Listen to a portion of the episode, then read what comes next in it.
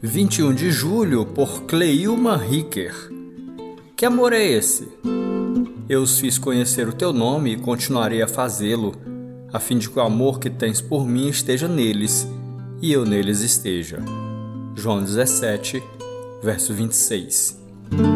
Conhecemos muitas histórias de amor, mas até que ponto elas nos tocam, ensinam-nos e nos fazem sentir amados e reavivados?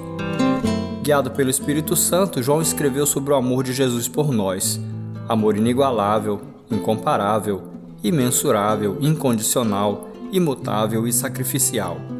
A grande prova foi a sua entrega em sacrifício vivo a uma morte de cruz dolorosa e humilhante que ele não merecia, mas o fez pelos pecadores. Um amor assim requer de nós uma resposta.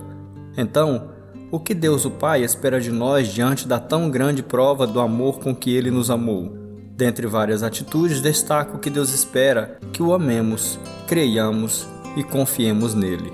Precisamos amar a Deus acima de todas as coisas. Embora seja um mandamento, é através do amor prático que manifestamos e refletimos a nossa união com Cristo e a sua unidade com o Pai. Deus espera que creiamos nele, pois nos amou primeiro e amou até o fim. Deus espera também que confiemos nele e nos entreguemos a ele, certos de que nele temos vida eterna. Somente vivendo em amor conseguiremos manifestar a glória de Deus, operada por meio da unidade e da comunhão e concretizada através do amor verdadeiro de uns para com os outros.